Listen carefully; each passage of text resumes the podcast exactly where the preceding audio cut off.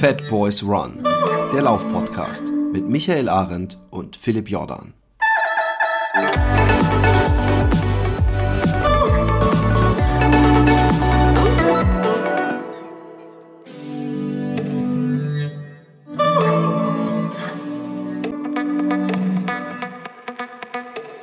Einen wunderschönen guten Morgen. Äh, buongiorno aus dem Fat Boys Live äh, Hauptquartier. Mein Name ist Felipe Giordano und ich habe bei mir Michele Arencio.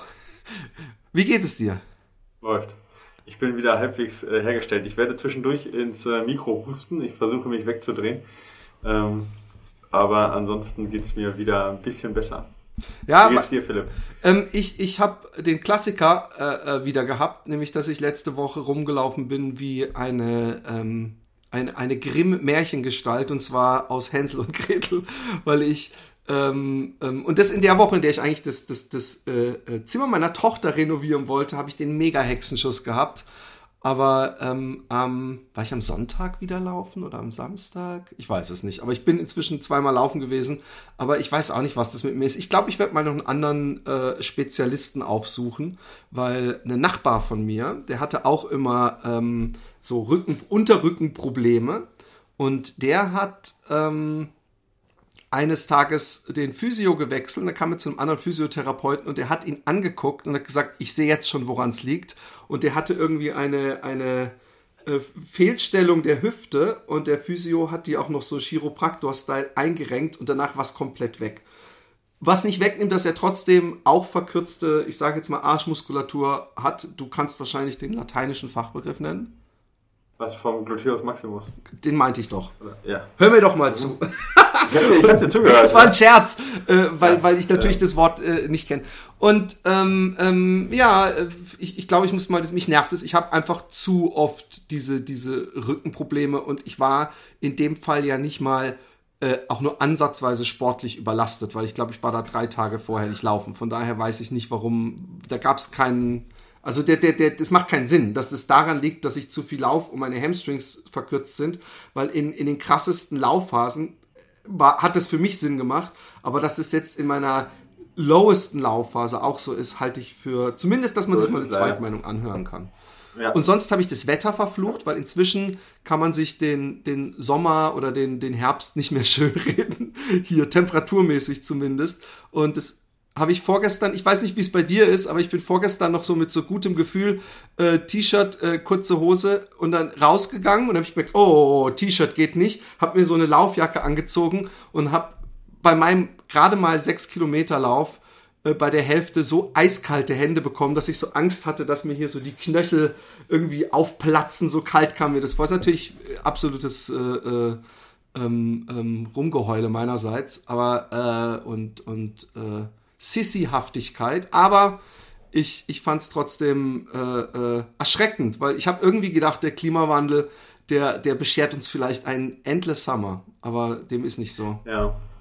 Nee, dem ist nicht so. Aber ich, also ich muss sagen, ähm, Wetter ist mir relativ hupe gerade, weil ich, ich äh, leide etwas an, ähm, äh, an, an, wie gesagt, noch der Erkältung. Ich habe immer tierische Hustenanfälle. Ich merke, ich, flit, äh, ich flimmer wieder. Das ist nicht so schlimm. Die Podcast-Hörer, ist ja. egal. Ähm, genau, also ich habe so übelste Hustenanfälle dann immer, wenn ich loslaufe im Moment noch. Deswegen ähm, bin ich eigentlich irgendwie total abgelenkt beim Laufen, kann mich nicht wirklich aufs Wetter konzentrieren. Da ist mir eigentlich auch Hupe. Oft bin ich auch im, ähm, ja, im, auf dem Laufband gerade unterwegs, obwohl das total ätzend ist mit der trockenen Luft. Ja, aber naja, egal. Ich, äh, ich kämpfe mich jetzt durch. Es hilft nichts, ja. Jeder hat immer mal wieder diesen Neuanfang, wo er ein paar Mal laufen muss, bis es wieder ja, aber dieses, also ich, ich finde, das sind zwei Themen, die, die ich gerne aufgreifen würde. Einmal der Neuanfang, weil ich habe dieses Jahr einfach so ein komplettes Auszeitjahr und ich, ich, ich habe auch gedacht, jetzt ja. musst du wieder reinhauen, aber ich habe gemerkt, äh, ich, ich glaube, ich werde einfach eine smooth Transition gehen, so dann, dann ist auch das Ver Verletzungsrisiko einfach äh, nach, nach, in Anführungszeichen, erstmal nach Spaß und Freude. Und ich weiß nämlich, wenn ich das nämlich aufbaue konstant und im Winter weiterlaufe, dann werde ich ein geiles Laufjahr vor mir haben. Aber ich habe keinen Bock, mich wieder ja. zu verletzen. Ähm, ähm, das ist eine, aber was ich viel interessanter finde, äh, äh, ähm, ist äh, Laufen mit Erkältung oder wo, wann wird es gefährlich, weil es ist immer wieder ein Thema. Ähm, es ist immer wieder, gibt so Geschichten mit, äh, so, sofern die Erkältung weiter runterzieht als hier unten am Hals, dann ist es, ja, sowas liest man auch in Laufpublikationen, in, in, mit den größten. Ja Äh, und, und da frage ich mich ja. eben, äh, äh, wie du das selber handhabst, ob du manchmal, wenn du sagst, du musst sehr husten beim Laufen, und ich kenne das nämlich, dass man irgendwo stehen bleibt äh, und sich die halbe Lunge rauskotzt, und dass man sich dann fragt, wäre es nicht besser, wenn ich zu Hause bleiben würde? Hm. Naja, also erstmal muss man ja unterscheiden, was für einen Anspruch man hat jetzt an sich selber, was die Leistung angeht, ja. Also als Gesundheitsläufer, also jemand, der jetzt sagt, ich mache das nur rein für die, ich will fit bleiben und möchte, mache das Ganze für die Gesundheit, ist es sicherlich jetzt äh, nicht, nicht schlecht, wenn man eine Erkältung komplett auch auskuriert, ja. Ähm, und stattdessen mal spazieren geht oder so, ja. Aber jemand, der jetzt das Ganze irgendwie leistungsorientiert macht, ähm, der versucht natürlich relativ wenig Ausfallzeiten dazu haben. Und dann ist es ja, ja, ist es so eine Sache. Also erstmal No-Go ist auf jeden Fall Fieber, ja. Ähm, wenn man, wenn man Fieber hat, sollte man auf jeden Fall mal zu Hause bleiben, ja. Und das Ganze auskurieren. Ähm, ja, da gibt es ja immer diese Floskel von auf den Körper hören. Ist sicherlich nicht der schlechteste Vorschlag. Naja, dann, hätten, dann äh, wäre noch nie jemand einen Marathon gefinisht, wenn wir ehrlich sind. Naja, nee, aber ich meine jetzt gerade bei der, bei ich der Erkältung. Schon. Also ich meine, wenn ich jetzt wirklich erkältet bin, letzte Woche, ja, da habe ich auch einfach mir nicht vorstellen können zu laufen, so, ja. Also, ähm, und ähm, äh, da, weiß ich nicht, da ähm, ist es dann auch einfach besser, man läuft dann halt nicht, ja. Und irgendwann dann treibt es dann aber wieder raus und man sagt, eigentlich hätte ich Lust, ja. Und ich sag mal so, solange man kein Fieber hat, ja, äh, und solange man sich eigentlich nach Laufen fühlt und sich da nicht irgendwie, ja, so nicht der Körper von vornherein sagt, ich habe da keinen Bock drauf, dann ähm, ist, es, ist es schon machbar, aber ich würde halt eher locker laufen, ja. Also ich, ich hatte letztes Jahr mal einen Athleten, der tatsächlich dann mit einer, ähm, der eine Herzmuskelentzündung äh, hatte ähm, ist immer ein bisschen schwierig zu sagen, woran das danach liegt. Das, also ist halt, ich, ich erinnere mich jetzt auch, war jetzt kein Athlet jetzt von mir persönlich, aber ich weiß, dass er äh, mehrere Monate dann ausgefallen ist und sich gar nicht bewegen durfte mehr. Ja. Ähm, und äh, das ist halt immer so eine Sache, dass es kann theoretisch ja passieren, ja, wenn du mit äh, Erkältung oder mit einem angeschlagenen äh, Körper halt laufen gehst, dass es halt auf den Herzmuskel geht. Ist relativ selten, ja, sollte man auch sicherlich nicht überdramatisieren aber im Zweifel, wenn man sich schlecht fühlt, eher sein lassen. Jetzt, und man muss auch mal unterscheiden, bin ich auf dem absteigenden Ast oder sozusagen auf dem aufsteigenden Ast. Bei mir ist jetzt so, dass ich halt die Erkältung ganz gut überwunden habe, mich eigentlich wieder fit fühle. Ja, also bin wieder auf dem aufsteigenden Ast, aber die Lunge ist immer noch belegt und ich habe immer noch Husten. Und dann bleibe ich halt im unteren Intensitätsbereich, aber ich merke halt selber und sehe das halt auch, ich meine, ich, ich track ja auch alle meine Läufe und werte die aus, äh, dass ich einen extrem hohen Puls trotzdem habe im Vergleich zu vorher. Und dann macht es halt Sinn, total im unteren Bereich zu laufen. Und ich laufe gerade halt so 10 Kilometer und länger auch nicht, ja. Und das halt wirklich nur im, im ganz gemütlichen Bereich. Und ähm, das ist, sage ich mal, auch das Maximale, was ich mir jetzt gerade zutraue. Ich würde jetzt keine Intervalltrainings in dem Zustand machen. Ja, macht auch keinen Sinn. Der Körper hat, ich sage dann auch immer, der Körper hat gerade so viel damit zu tun, dass er äh, versucht, eben die Erkältung loszuwerden. Der hat gar keine Ressourcen, um dich besser zu machen. Ja. Also von dem her lohnt sich da jetzt auch nicht, dann irgendwie dran zu reißen, ja, sondern lieber zu sehen, dass der Körper gesund wird. Und ein Spaziergang oder so kann da halt helfen mit der frischen Luft.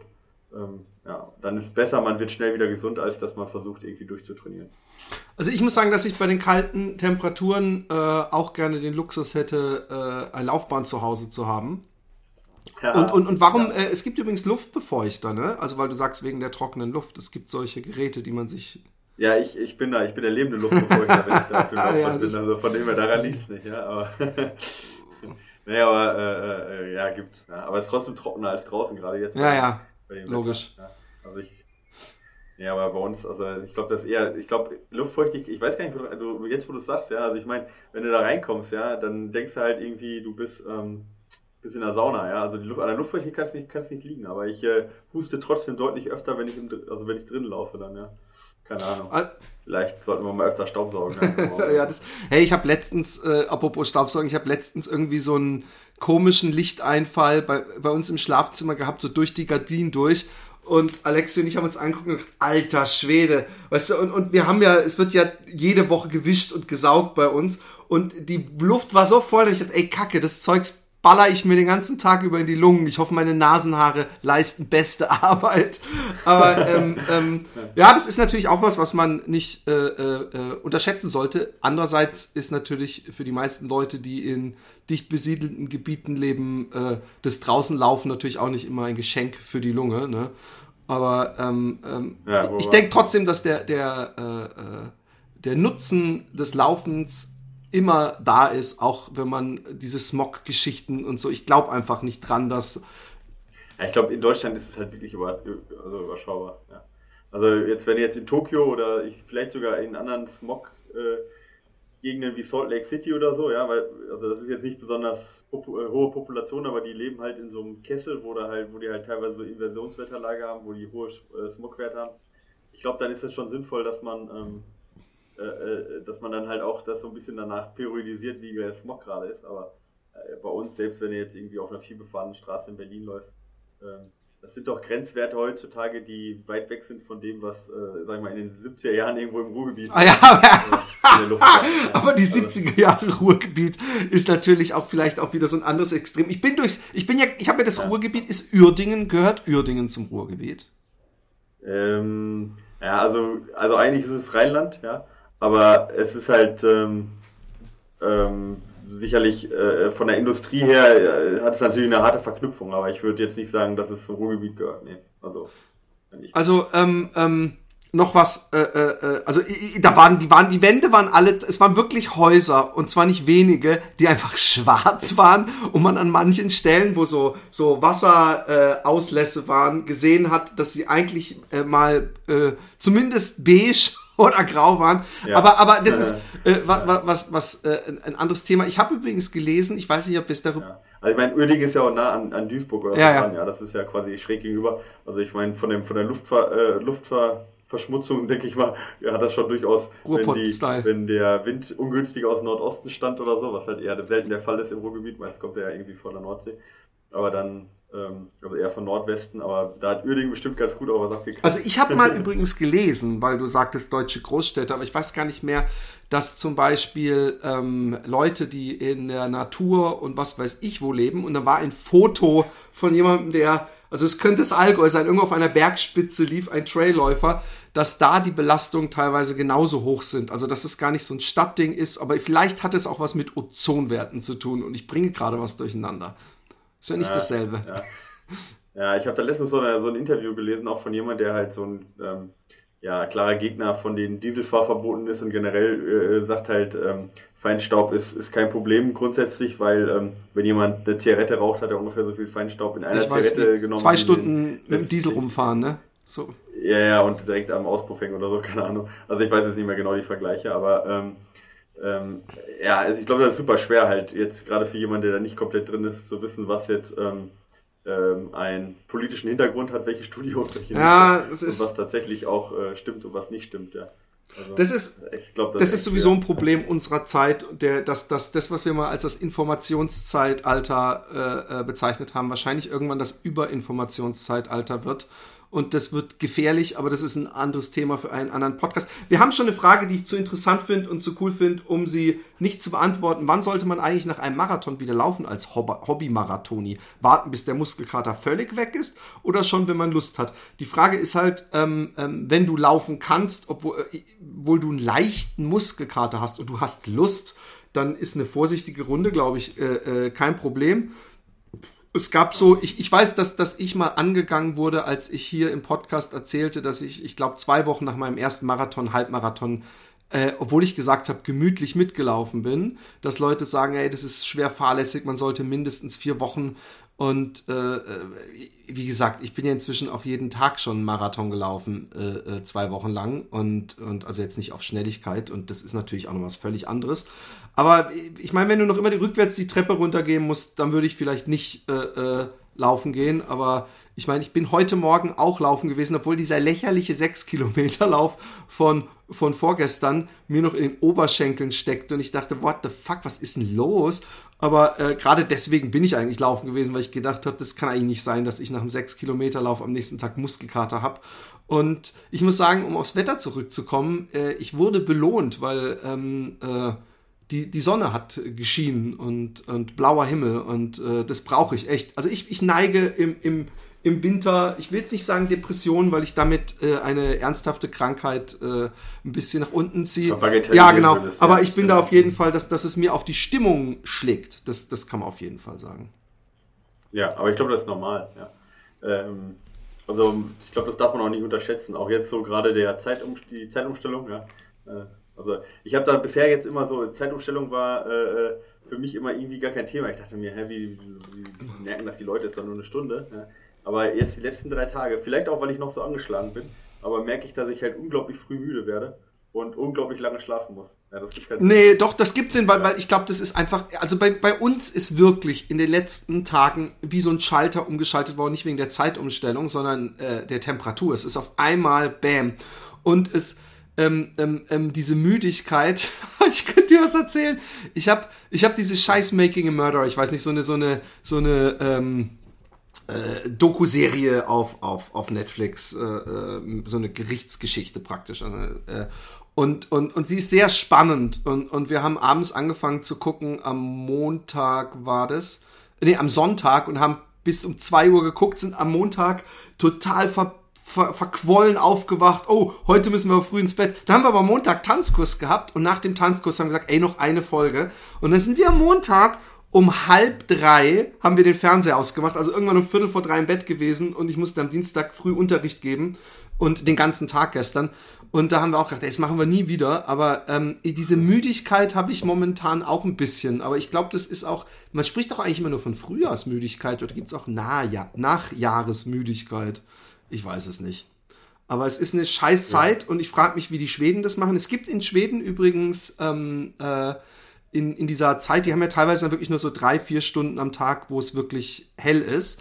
Ähm, da gibt es ja. so ganze Cafés, habe ich gehört von jemandem, der da lebt, wo äh, praktisch wie, die wie so einen ähm, Badestrand oder so, also zumindest so habe ich es mir nach seiner Erzählung vorgestellt, eingerichtet sind, wo der die gesamte Decke solche, ähm, äh, ich weiß nicht, Infrarotlampen oder Vitamin B oder ich, ich habe keine Ahnung. Ich ja. meine mal gehört. Ja, wahrscheinlich, äh, wahrscheinlich von der, von der Wärme her, von der Kelvinzahl her halt, dass die so Tageslicht halt simulieren und vielleicht halt auch, äh, also es, äh, vielleicht sogar, dass die UV ausstrahlen kann, das gibt's auch, ja. Äh, also das ist im Prinzip wie auf der Sonnenbank, nur viel leichter, aber es reicht halt aus, dass der Körper halt zumindest Vitamin D produziert. Sowas habe ich schon mal gelesen, ja. Aber, also ich ähm, weiß, dass, also ja. nee, ich weiß gar nichts, aber ich habe mal gehört, dass ähm, wegen Vitamin D, dass es ist absoluter Schwachsinn ist, dass Sonnenbanken äh, einem Vitamin D geben. Weil das ist so das eine Argument, was die Leute immer äh, benutzen. Okay. Und es war ein Experte, wie gesagt, über ja, Informationen. Nee, der hat gesagt, ja, der hat gesagt, er würde sich nie im Leben mehr in seinem Leben äh, auf eine Sonnenbank legen, nicht mal fünf Minuten, ähm, wegen Krebs. Und er hat gemeint, ähm, dass dieses, dass einem das Vitamin D gibt, dass das Schwachsinn ist. Also wahrscheinlich okay. gibt es einem Vitamin D, aber wahrscheinlich kriegt man mehr Vitamin D, wenn man abends um fünf im Winter zwei Minuten im Garten steht, als da. Zumindest kam es so rüber. Keine Ahnung. Ja, ich meine, das kann man ja auch und macht ja auch oft Sinn zu supplementieren, ja. Also ja. Vitamin D, gerade, gerade in Schweden. nee, aber äh, ich finde das immer spannend, halt auch, ähm, gerade ich, meine Facebook-Teilnehmer quillt über, äh, über äh, Zeitumstellung, äh, dass die Leute halt sagen, äh, ewige Sommerzeit ist komplett Quatsch, haben Wissenschaftler äh, gezeigt, macht uns komplett kaputt vom, vom Biorhythmus her. Ähm, und dann genau das Gegenteil, ja, wo dann Leute sagen, ja, aber es gibt ja auch keinen Sinn, wenn um 3 Uhr nachts irgendwie die, die Vögel schon anfangen zu zwitschern und so, das macht uns halt auch kaputt. Und äh, im Winter halt schon um 18 Uhr, äh, im, im August schon um 18 Uhr dunkel ist oder so. Und äh, das ist halt total lustig, wie das da so hin und her geht, wie die Experten sich die, äh, die Argumente um die Ohren hauen, ja. Ist, äh, wie, wie siehst du denn? Weil ich, ich bin so, dass ich schon immer gesagt habe, ich brauche die Umstellung nicht. Ich bin aber auch nicht so, dass ich dachte, oh Gott, das ist das Schlimmste, was es gibt. Aber ich muss sagen, ich verstehe nach wie vor, ich habe es lieber, dass es vormittags eine Stunde länger dunkel ist und abends eine Stunde länger hell. Ich finde es im Winter teilweise grotesk, wenn es um 4.30 Uhr dunkel wird. Und, und, und deswegen, das, das macht mich unglücklich. Und da ich, ich ja. kann morgens gut auf die also, Helligkeit. Ja, also ich, ich, ich, ich bin eher ein Verfechter halt der, der Theorie äh, Sommerzeit, ja. Auch aus dem gleichen Grund, ja. Also ich sag mir, einerseits, es kann nicht so, es kann nicht so unfassbar krass sein, solange in Norwegen und Schweden, die immer noch sehr produktiv sind, immer noch die besten äh, die besten Ergebnisse in der Schule haben, obwohl da den ganzen Tag dunkel ist oder wahlweise die ganze Und Nacht tolle Möbelzimmern. Äh, tolle, tolle Möbel äh, herstellen, ja, hallo.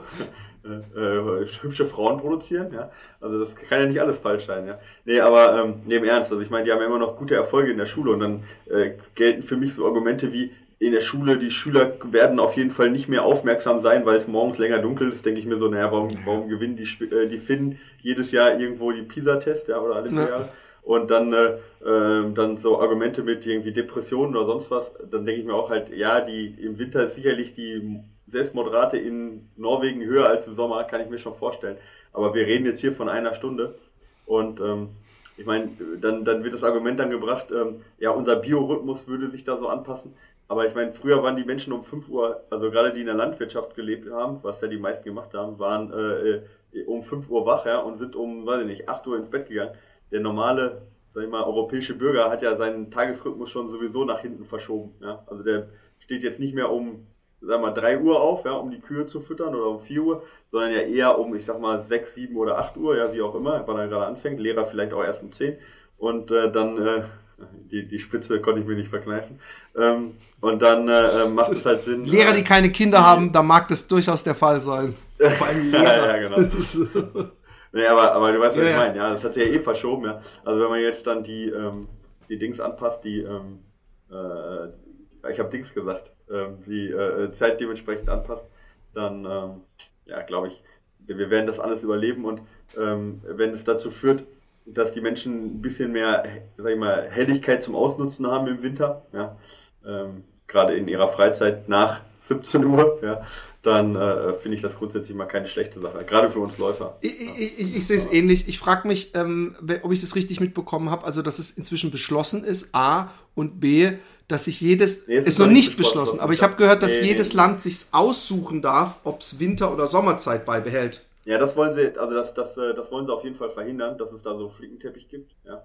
Und äh, einige Länder stellen sich halt quer. Also tatsächlich gibt es da unter den Ländern sehr starke Unterschiede. Holland zum Beispiel ist äh, für die Winterzeit durch, durchgehend. Ja, ähm, ja also äh, abwarten. In, in, da, also äh, so schnell wie es jetzt äh, gewollt war, ist, scheint die Umstellung nicht zu gehen. Ähm, die Industrie mischt sich auch ein und sagt, ja, das ist gar nicht so schnell machbar. Da lache ich mich immer total weg, ja. Wo ich sage, also innerhalb von einem Jahr ist es nicht machbar, äh, irgendwie die Geräte umzuprogrammieren oder irgendwelche ah, äh, Prozessabläufe. Ja, ich meine, das macht es doch auf, auf Jahre hinaus einfacher, wenn, wenn keine Umstellung mehr da ist. Ja. Aber egal, äh, warten wir das ab. Die, ja. die, Industrie mit Verlaub soll die Fresse halten. Die, die, die äh, haben nicht unser Leben zu bestimmen. Ähm, es sind noch äh, weitere Fragen. Also ich mache erstmal YouTube. Achso, für alle Leute, die jetzt zuhören, denken, was reden die eigentlich von YouTube und von, von wir haben schon eine Frage rein. Ähm, wir machen nebenbei, äh, der Podcast bleibt genauso, wie er ist und ihr werdet ihn auch weiterhin immer über euren Feed und euer Abo bekommen. Das klingt nicht gut. Ja. und, ähm, ja, es klingt schon viel besser. Du hättest mich mal hören sollen, als ich... Äh ich habe teilweise geschrien wie. War Aber ich habe. Diese Spitze konnte er sich nicht. Ich bin so froh, dass mir. Also ich hoffe, ich, ich habe keine Krampfgefühle heute. Aber da kam mir die Idee, dass, dass wir es ja schon öfter die Idee hatten. Und äh, dann kann man sie jetzt gleich kommunizieren, dass wir auch ähm, mit äh, Videostream live streamen. Äh, momentan, vielleicht fällt mir irgendwann eine bessere Lösung ein. Auf meinem Kanal auf youtube.com äh, äh slash toffmoff, T-O-F-M-O-F oder auf twitch.com slash philipp-jordan. Und da könnt ihr uns dann auch Fragen stellen und ähm, Kommentare äh, live äh, da, verfassen und wir versuchen, äh, wenn nicht nur am Ende der Sendung, sondern auch vielleicht manchmal zwischendurch drauf einzugehen. Und äh, ihr könntet die, diesen Cast dann übrigens auch im Nachhinein auf dem YouTube-Kanal angucken, aber wir verlinken den sowieso auf der äh, Seite und auf Facebook dann mit Veröffentlichung des normalen Casts. Und ähm, wir haben eine Frage. Wann würdet ihr empfehlen, in die Vorbereitung auf den Rennsteig einzusteigen? Ich meine nicht die konkreten 12 bis 16 Wochen direkte Vorbereitung, sondern eher das unspezifische Training. Äh, meint ihr damit einfach, ich weiß nicht, was er meint, meint er damit äh, äh, vor diesen 12 bis 16 Wochen? Genau. Ja, äh, ja, fit bleiben ist doch dann die Devise, oder nicht? Ja, ich, also genau, da will ich jetzt widersprechen. Ja, ich habe da äh, für die aktiv laufen. Ja, ich hast du eigentlich, habe ich dir geschickt, glaube ich, oder habe ich das gestern geschickt? Ich glaube nicht, aber kann sein, vielleicht. Noch nicht, dann muss ich das noch schicken. Ähm, äh, du schreibst ja in der äh, nächsten Ausgabe aktiv laufen was zum Thema Wintertraining sozusagen auch. ja, der Läufer Eigentlich ist es ein Rant, ein Rant an die Zuckerindustrie und andere Sachen. Ja, ja, genau.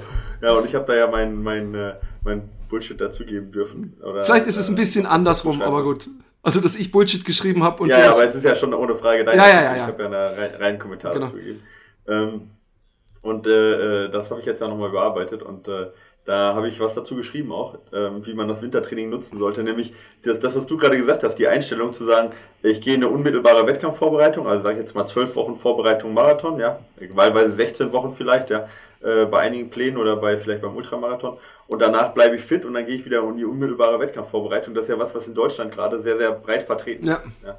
Und äh, der Hubert Beck hat in seinem Buch, was ja relativ viel verkauft wurde, hat er eigentlich äh, das so gemacht immer, der hat einen Marathon mit einem 10-Kilometer-Plan abgewechselt, ja. Und irgendwie habe ich das Gefühl, das macht keiner, aber das, also, obwohl das der Beck eigentlich, finde ich, sinnvollerweise reingepackt hat, da. Ähm, die Zeit zwischen dieser unmittelbaren Wettkampfvorbereitung immer, zwischen den vier, drei bis vier Monaten, wo man sich auf einen Hauptwettkampf vorbereitet, die kann man oder sollte man eigentlich nutzen und nicht nur fit bleiben, sondern die sollte man eigentlich damit nutzen, Schwächen auszuarbeiten, die man halt in der unmittelbaren Wettkampfvorbereitung nicht, nicht trainiert. Ja. Weil gerade beim Rennsteig ist halt so eine Sache, du läufst halt unheimlich viel an der aeroben Schwelle. Ja. Du hast halt ein sehr wellig, ein welliges Gelände, arbeitest aber hauptsächlich an der Ermüdungsresistenz. Ja.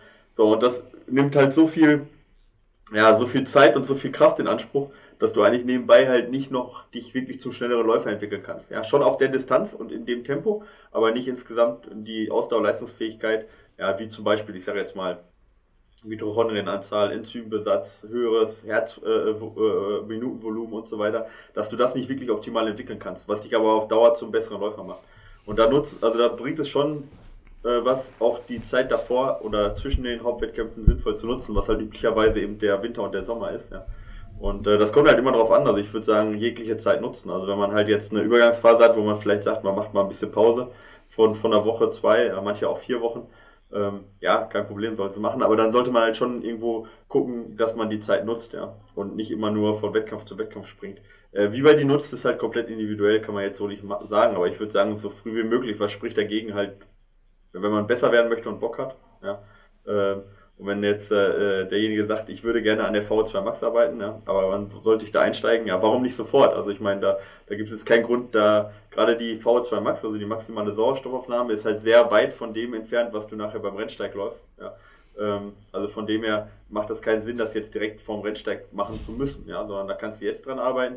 Ja, äh, generell, das ist eben das, wovon ich auch spreche, mit Herzminutenvolumen, VO2 Max, ja.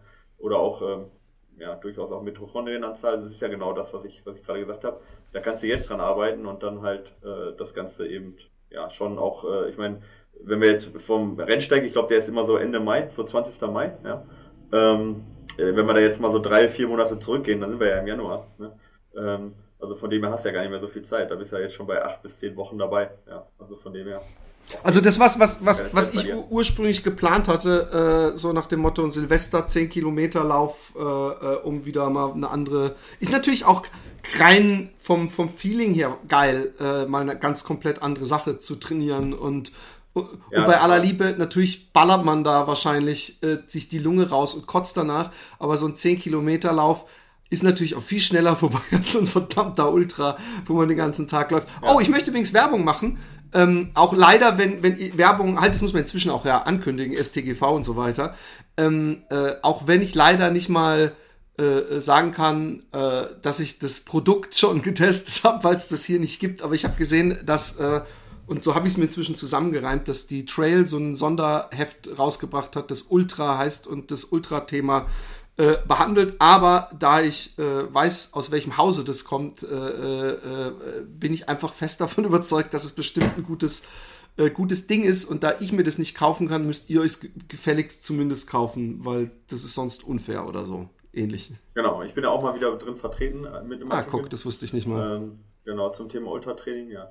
Und ähm, ja, ich finde ja auch, äh, ist, ist äh, sag ich mal, ziemlich hochwertig, finde ich. Ne? Ähm, 70 Seiten ist jetzt auch nicht wenig, vor allen Dingen, weil die halt auch immer gut gefüllt sind. Also das ist jetzt ja, das muss man ja auch mal sagen. Die Leute, also ich habe dann einige gehört, die gesagt haben, ich glaube, wie teuer ist die? 8 Euro oder sowas, mhm. ja. Ähm, und äh, dass dann welche gesagt haben, boah, 8 Euro für 70 Seiten, wo ich dann sage, ey, ich gebe 30 Euro für eine Seite aus, ja, wenn auf der Seite was Geiles draufsteht, was mich wirklich weiterbringt, ja. Lieber als 200 Seiten von in einer Apothekenrundschau, ja. Und ähm, dann, also das daran festzumachen, finde ich, ist, ist Quatsch, ja. Und ich weiß, wie das Heft produziert wird und da sind relativ wenig Füllseiten. Ja, Füllseiten gibt es in jedem Heft. Ja. Meinst du mit Aber Füllseiten Werbung oder äh, Artikel, die nicht so interessant ja. Also so Product Placement, so guck mal, Sunto hat einen neuen äh, Lifestyle-Tasche für, fürs Wochenende rausgebracht. Sowas ja, meinst du, ne? Ist, eine, ist ein fließender Übergang. Also erstmal Werbung, ja, ist natürlich sicherlich Füllseite, ohne Frage. Ja. Und dann gibt es natürlich auch einfach in der, in der Recherchearbeit einfach deutliche Abstufungen, ja äh, und auch Sachen, die einen interessieren, wo man dann sagt, okay, ne, also das ist jetzt hart recherchiert, das ist was Neues, äh, da hat sich jemand richtig viel Mühe gegeben, das ist eine, ein, sag ich mal, ein Text, wo richtig viel Tiefe drin steht, wo eine Meinung richtig gut begründet ist. Ähm, das, das nimmt ja immer viel Zeit in Anspruch und dann gibt's ja immer wieder auch, ja, ich sag mal, so, so, so Seiten, die, also jetzt mal abgesehen von vom Impressum und Werbung und sowas, die halt keinen Inhalt haben, aber es gibt natürlich auch inhaltliche Seiten, wo du sagst, okay, die sind jetzt ja, äh, wie soll ich sagen, jetzt bring mich jetzt, es ist jetzt nicht die höchste journalistische Kunst, ja. Und wenn du dann halt manche, äh, äh also wie gesagt, die enthält jedes Magazin, ja, ist auch völlig normal. Die aktiv ja? laufen, gibt es dann zum Beispiel immer so einen Fat Boys Run Artikel.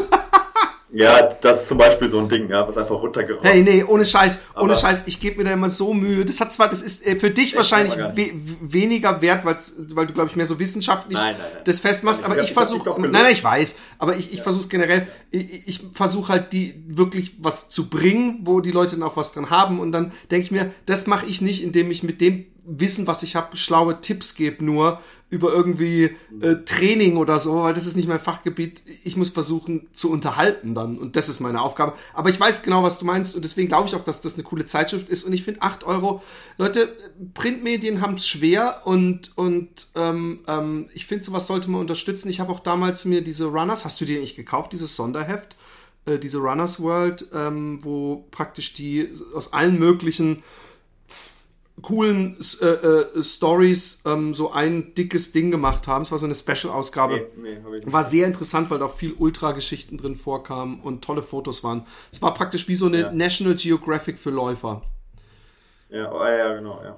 Also sowas ist halt geil, aber ich meine, es halt, äh, der, der Steffen hat gerade geschrieben, das Honorar vom Gastschreiber macht das jetzt mit einem Lachsmiley. Ja, also ich kann, kann versichern, das ist nicht der Fall. Aber natürlich, äh, äh also ich kriege ich, krieg ich für meine Artikel Geld und das brauche ich auch, damit ich mich in Ruhe hinsetzen kann und recherchieren kann. Ja.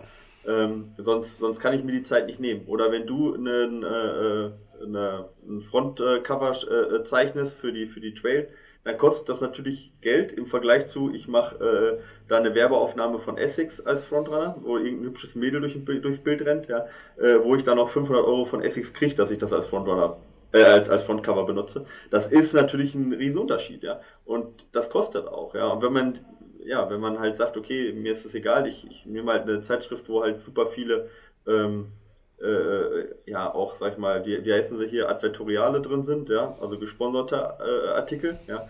Ähm, und wo, wo die Bilder halt auch nicht gekauft sind, sondern eben gesponsert sind, ja, und ich dafür aber hauptsächlich nur Product Placement drin habe, dann kann ich so ein Heft natürlich, und gerade wenn das eine Auflage von dann 50.000 hat, dann kann ich so ein Heft halt günstig machen, aber in so einem Special Interest Bereich, wo ich halt nur vielleicht 1000 Hefte verkaufe oder maximal vielleicht 2000 und wo ich, wo ich mir auch die, äh, ähm, die, die Stories halt oder die, die Artikel halt auch einkaufe, weil ich sage, ich möchte hochwertige Artikel haben, wird das natürlich teurer. Aber ich persönlich lese sowas lieber und dann, ich überlege ja immer 8 Euro, ne? Ich meine, das ist halt, ich meine, das gibt es halt heutzutage bei McDonalds aus, ja. Also, ja, eben, eben. Also ich finde es auch. Also, die Arbeit, die dahinter steckt, ist definitiv mal mehr wert als das, was im Burger von McDonalds an Arbeit drin steht. Ja, und guck, der, der, ich finde sowieso die Leute, die, die, die, es ist so, wir leben in einer Mods-Kultur und ich finde es auch nicht super schlimm, ich will es auch nicht so, und, und auch wir kriegen und, und, und bei anderen Podcasts kriegt man dann halt aufs Maul. Aber ich habe Angst, dass eines Tages dieses Gemotze sich so rächt, weil dann der Dennis irgendwann sagt, ey, ich habe keinen Bock mehr, weil ich bin fest davon überzeugt, dass der so viel Zeit und Schweiß in diese Zeitschrift steckt und das in keinem Verhältnis steht, was er dafür rausbekommt und, und es mit so viel Leidenschaft macht. Wenn der das Ding hinschmeißen würde, dann würde auf euch auf, auf einmal auffallen, wie wichtig so ein so eine, ja. so eine Instanz war, weil, weil das ist eine Instanz. Das möchte ja auch kein anderer Idiot machen, ja. Also ich meine, es ist ja nicht so, das sagen ja immer viele, oh, äh, äh, äh, keine Konkurrenz und so, dann kann man sich auch die Rechtschreibfehler oh, ja. erlauben oder so ein Quatsch, wo ich sage, wenn, wenn irgendein großer irgendein großer äh, Verlag da drin irgendwie Geld gesehen hätte bisher, ne? dann hätte er das schon längst gemacht, ja. Also das ist halt echt viel Arbeit für relativ wenig Geld, ja. Und äh, ich weiß, dass der Dennis, ich kenne ihn jetzt ja mittlerweile auch schon ein paar Jahre, dass denen das echt zu Herzen geht, wenn er da die Kritik kriegt. Nichtsdestotrotz ist natürlich Kritik absolut, solange sie sachlich vorgetragen ist, ähm, nimmt er gerne auf und ist auch absolut berechtigt, ja. Also das ist ja keine kritikfreie ja. Zone. Aber wie du das sagtest, ja, man muss es halt auch im Verhältnis sehen. Ähm, also ich meine, dass es halt eben kein Riesenverlag ist, der dahinter steckt. Und wie gesagt, aber jetzt mal abgesehen von der Trail, ich finde, so für gute journalistische Arbeit, ja, sei es Zeitung, sei es ein Buch, ja, oder sei es, äh, äh, sei es eine Zeitschrift, da kann man das Geld echt sinnvoll investieren und muss kein schlechtes Gewissen haben. Ich habe ein Buch jetzt gekauft, mir das hat 100 Euro gekostet, ja, das oh. Buch, ja. Äh, das hat, weiß ich nicht, 200 Seiten, das Buch, ja. Klar, wenn ich das gucke, sind 50 Cent pro Seite, aber da ist jede Seite absolut top auf wissenschaftlichem Niveau mit den absoluten Experten, die das geschrieben haben. Ja, das ist halt einfach, das ist das Geld wert, Punkt, ja. ja. Ja, wie gesagt, ich, ich, äh, ich, ich, äh, ich meine, wir hatten das Thema mal vor Ewigkeiten auch im, im, im äh, äh hier im Podcast, dass das, als mir selber aufgefallen ist, oh, da sind einige Schreibfehler drin. Und dann ist mir aufgefallen, dass Leute seltsame Wetten abgeschlossen haben auf Facebook. So, hey, für die nächste Trail, für jeden Fehler laufe ich, was weiß ich, wie viel Kilometer. Der Jonas. Das kann ja, gut sein. Ja, ja. Und, und, und ich, äh, ich finde, man darf das nicht zu, ich glaube, dass das, aber das ist immer so schwer, das lag, sagt sich immer sehr leicht, dass man sich das nicht zu Herzen nehmen darf und dass das nicht so gemeint ist. Aber dass das immer sehr schwer ist, einen kühlen Kopf zu behalten, wenn man derjenige ist, der das abbekommt. Und wenn man es dann halt nicht einmal hört, sondern fünfmal hört, dann kann man beim fünften Mal etwas dünnhäutig äh, das, das aufnehmen und da, da, da, das, ja, äh, ich, ich hoffe, dass der, der äh, äh, Dennis sich von sowas nicht äh, entmutigen lässt und äh, es ist alles, ja. alles easy nee, und, nee, nee, und cool. Ja, ich kann, ich, kann's, ich kann beide Seiten total nachvollziehen. Ja, es ist ärgerlich, wenn du für was Geld ausgibst und dann ist es nicht, nicht äh, perfekt. Ja, die den Anspruch haben halt viele. Ich weiß aber auch selber, dass wir auch unsere Arbeit, obwohl wir da kontrollieren und tun, dass die auch nicht immer fehlerfrei ist. Ja, und ähm, ja, so, solange ich mir halt nicht, weil ich nicht da so eine, eine Redaktion leisten kann für, für meine Sachen, ist es auch einfach schwer, komplett Fehler auszumerzen. Wir haben jetzt ein Handbuch, so ein Handbuch für unsere Athleten rausgegeben. Ja, das hat, oder sind wir gerade in Produktion, wird gerade gedruckt. Oh, wow. Das hat äh, 60, ja 65 Seiten, ziemlich cool, ja, also schön äh, ordentlich durchdesignt, ja. Nice. Und äh, ja, genau, habe ich gerade jetzt vom Designer wiedergekriegt, also jetzt nach, weiß ich nicht, den, den 15. Anlauf auch, ja. Ich meine, das hat halt, braucht halt so viele Anläufe, bis alles perfekt ist, ja. Und ähm, das ist jetzt gerade an die Druckerei gegangen. Ähm, und ich äh, habe jetzt nur 150 Exemplare drucken lassen, was halt teuer ist. Sauteuer. Wenn man so wenig Alter. lässt. Ja, ja. Naja, also das kostet, also das ist jetzt für unsere Athleten umsonst, aber es kostet halt, kann ich auch so sagen, 15 Euro ungefähr pro Buch, ja, für uns, ja, äh, mit der Produktion. Ähm, aber ähm, ja, war es mir jetzt mal wert, für die Athleten so ein ordentliches Handbook rauszugeben. Aber ähm, ich habe jetzt nur 150 rausgehauen, auch weil ich weiß, ich werde garantiert da Fehler drin. Ja, ja, genau. Und dann kann ich lieber nochmal nachdrucken, ja. Aber das ist halt so eine Sache, du kannst halt 15 korrekt in so ein Buch, weißt du, da, da haben drei Mann Korrektur gelesen, der Designer hat Fehler reingebaut, hat unsere ausgemerzt, wir haben seine ausgemerzt und ey, das ging durch so viele Hände durch und ich wette, es sind trotzdem immer noch hey, es gibt Und auf so einem Niveau zu kontrollieren, kannst du halt eine Zeitschrift, die halt in dem Takt rauskommt, kannst du auf so einem Niveau nicht nicht mit so einer kleinen Redaktion. Selbst, ist, ist selbst mit einer großen ja. Redaktion, ja, weil wenn du wüsstest, wie oft ich schon im Spiegel äh, Schreib- und Grammatikfehler gefunden habe, die dann eine Stunde später weg waren, aber das liegt daran, dass das Ding dann schon online war und die das, äh, die da Feedback bekommen von den Leuten. Aber ich. Ja, ich erinnere mich immer an, an, an Bernd, an, äh, an, an Bernd. Ja, ja, aber ich glaube, das ist so ein das, absichtlicher äh, Insider, um ihn zu ärgern, habe ich schon oft gehört, weil es gibt ganz viele, die den ja, immer noch aber, so nennen. Aber ich glaube nicht, ich glaube nicht vom, Spiegel, vom, das kann äh, sein. Ich glaube nicht vom Bundestag Ach so. Also der Spiegel kann oh. schon sein, aber das ist Ach, vom stimmt, Bundestag selber stimmt. erstmal, wird der immer so genannt. Ähm, und äh, da war es definitiv kein, kein äh, absichtlicher Ein Satz noch, äh, was mir aufgefallen ist, warum gibt es eigentlich in Frankreich vier oder fünf Trail-Zeitschriften nebeneinander und wir haben in Deutschland nur eine? Das, das, das finde ich übrigens auch eine interessante Frage. Ist in Frankreich der Trailsport so viel größer als in... Okay, Ja. dann hat sich das damit... Ja, Antwort ist Okay. ja. Ist es sinnvoll, am Tag nach einem harten Intervall Training einen Fülllauf zu machen oder man, sollte man den eher einen Tag vor dem Intervalltraining machen, fragt Kimiklo. Ja. Also prinzipiell würde ich sagen, jetzt um die Antwort einfach zu halten, würde ich sagen, erstmal danach. Ja. Ähm, äh, also äh, die grundsätzliche Antwort kommt immer darauf an, die gilt auch hier, ja. Aber grundsätzlich würde ich sagen, eher danach. Hintergrund ist einfach der, ähm, wenn du jetzt sagst, du hast davor einen Ru Ruhetag, also du trainierst viermal die Woche, mal angenommen, oder fünfmal, würde ich eher äh, ausgeruht, ja, in den, in den Intervall gehen natürlich, dass du dementsprechend auch ähm, überhaupt die Intensität schaffst, ja, ähm, dass äh, quasi die, die Reize auch gesetzt werden, ja, also dass die Zeiten schaffst, auf gut, gut Deutsch gesetzt, mal egal, was der das Intervall erreichen soll, ja. Und äh, dann, wenn du zum Beispiel abends das Intervall machst, ähm, kommt natürlich auch immer darauf an, was für ein Intervall. Ich sage jetzt mal, du machst 4 mal 3000 Meter, also lange Intervalle, die halt äh, relativ stark auch schon deine Kohlenhydratspeicher entleeren. Ähm, und du isst danach zum Beispiel nichts und würdest am nächsten Morgen äh, einen Fülllauf, Fülllauf machen, in Anführungsstrichen Fülllauf. Ja. Was meint ihr mit einem Fülllauf? Äh, Einfach so ein Junkmiles, so, so ein 5 oder 10 Kilometer Lauf. Ja, ja, das, ist, das gibt's ja nicht. Fülllauf und Junkmiles, das sind halt immer so ein bisschen so, so, so Ausdrücke, die ich nicht mag. Aber äh, also er meint wahrscheinlich einfach nur einen lockeren. Genau. Ja. So, also ein, ein Dauerlauf, äh, im, im, also einen langsamen Dauerlauf. Eher dann machen, weil den machst du dann halt eher auch mit, ähm, mit erleerten Glykogenspeichern und hast die, also mit erleerten Kohlenhydratspeichern und hast dann einen deutlichere, höheren Reiz, dann ähm, auch einen ähm, hormonellen Reiz und auch enzymatischen Reiz einfach in, auf den Fettstoffwechsel. Und das ist ja auch das, was du damit trainieren möchtest. Äh, also von dem her eher eher so, ja, Füll, Fülllauf in Anführungsstrichen nach Intervalltraining als davor. Okay. Ich habe noch eine Frage, die ich beantworten möchte und dann äh, du sie korrigieren darfst, meine Antwort. Ja. Äh, und zwar äh, fragt äh, unser Rennsteig, glaube ich, oder was war es nochmal, äh, der vorhin schon ein paar Fragen hatte ähm, fragte, wäre es sinnvoll, drei Wochen vor dem Ultra eine Doppelbelastung in Form von Halbmarathon und Marathon zu machen? Im Spreewald gibt es im April einen entsprechenden Wettkampf. Ich denke auf jeden Fall, weil mein Trainer hat mir damals vor, vor, vor einem längeren Ultra äh, auch äh, Doppelbelastung äh, gegeben. Allerdings würde ich beide Läufe dann nicht auf Zeit laufen, sondern eher eben als äh, langen äh, äh, Trainingslauf nutzen um, und wo du auch noch was zu essen gereicht bekommst. Aber drei Wochen scheint mir fast ideal, äh, nochmal Halbmarathon und Marathon hintereinander zu laufen. Und wenn du da sowieso Bock drauf hast, würde ich es machen. Und? Wie war ich? Ja. Ja. kommt, kommt, ein bisschen, er kommt ein bisschen darauf an auch. Ne? Also wenn er jetzt Vollgas läuft, ist halt drei Wochen echt knapp. Ja, wenn er jetzt beides auf äh, Bestzeit läuft, also beides auf Bestzeit an Tagen hintereinander geht ja nicht, aber wir mal zusammen ja. halt, äh, so dass er sagt, er versucht beide so schnell zu laufen, wie es geht, das meine ich damit ähm, ja, dann ist drei Wochen schon ganz schön wenig Zeit, um sich da zu, ähm, zu regenerieren. Zumal du danach ja auch eigentlich nichts anderes mehr machst, als zu regenerieren. Und dann hast du eigentlich nicht diese Spritzigkeit dann in der Wettkampfzeit, ja. Also das, also das, das würde ich nicht machen, ja. Von der Länge her würde ich sagen, ja. Und durchaus auch intensive Bereiche, dass du sagst, läufst halt manches im Marathontempo, ja. Du kannst auch einen Halbmarathon dort auf Vollgas laufen und am nächsten Tag den Marathon dann eben, eben nicht auf Vollgas, sondern vielleicht nur mit, ähm, mit Abschnitten oder Intervallen im Marathon-Renntempo. Äh, aber ich würde das nicht so hart machen, dass du danach nicht mehr laufen kannst, sondern äh, dass du danach das Training halt auch weiterziehen kannst bis zum Wettkampf ran und auch, wie gesagt, äh, eben nicht Vollgas laufen. Ähm, das, da ist dann der, der zusätzliche Nutzen, den du hast, wenn du aus Vollgas läufst, steht in keinem Verhältnis zu dem Training, was dann ausfällt dadurch und auch zum Risiko, dass du einfach dann ähm, übermüdet in den, in den Rennsteig dann startest. Ja.